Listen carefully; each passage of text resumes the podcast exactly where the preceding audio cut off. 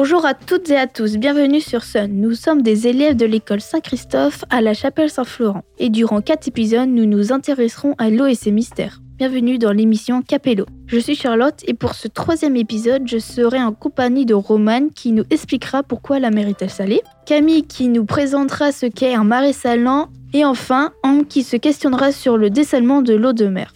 On commence avec toi Roman. Alors pourquoi la mer est-elle salée? L'eau est salée à cause de l'érosion. Cela signifie que l'eau de pluie en s'écoulant sur les roches a attrapé le sel minéraux qui se trouvait dessus. Puis, l'eau s'écoule dans les fleuves et les rivières et emmène les sels minéraux vers l'océan.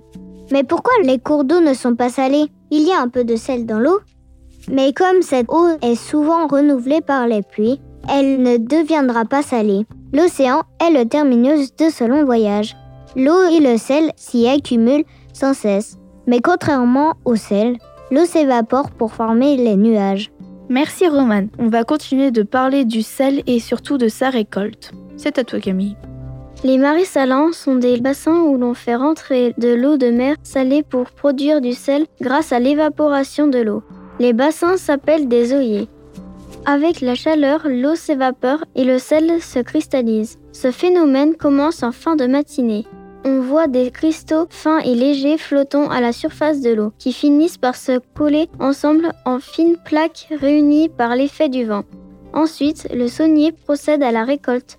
Il pousse l'eau contenue dans l'oeillet à l'aide d'une mouche, ce qui entraîne le sel vers la plateforme appelée la dure.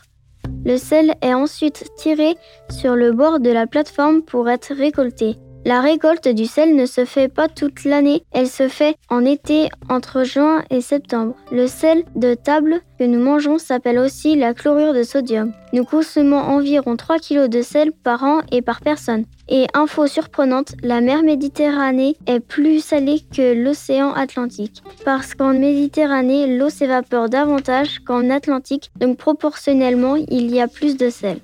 Sur Terre, nous sommes conscients que certains pays n'ont pas un accès suffisant à l'eau potable. Est-ce que dessaler l'eau de mer serait une solution? Eh bien oui, le dessalement de l'eau, également appelé le dessalage, est un processus qui permet d'obtenir de l'eau douce, c'est-à-dire de l'eau potable ou une eau utilisable pour l'irrigation.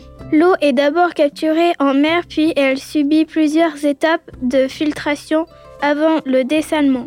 Il existe deux méthodes pour dessaler l'eau, par distillation et par membrane.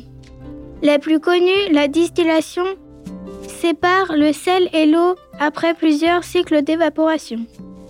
Il faut savoir que moins de 1% de l'eau potable consommée dans le monde provient du dessalement de l'eau de mer. En effet, les méthodes sont encore trop coûteuses. Merci beaucoup à toutes les trois pour ces informations. On arrive doucement à la fin de ce troisième épisode et c'est déjà l'heure de se donner rendez-vous pour le quatrième. Nos camarades termineront cette série de chroniques sur l'eau avec un aspect écologique. On se dit à très vite sur les ondes du son unique.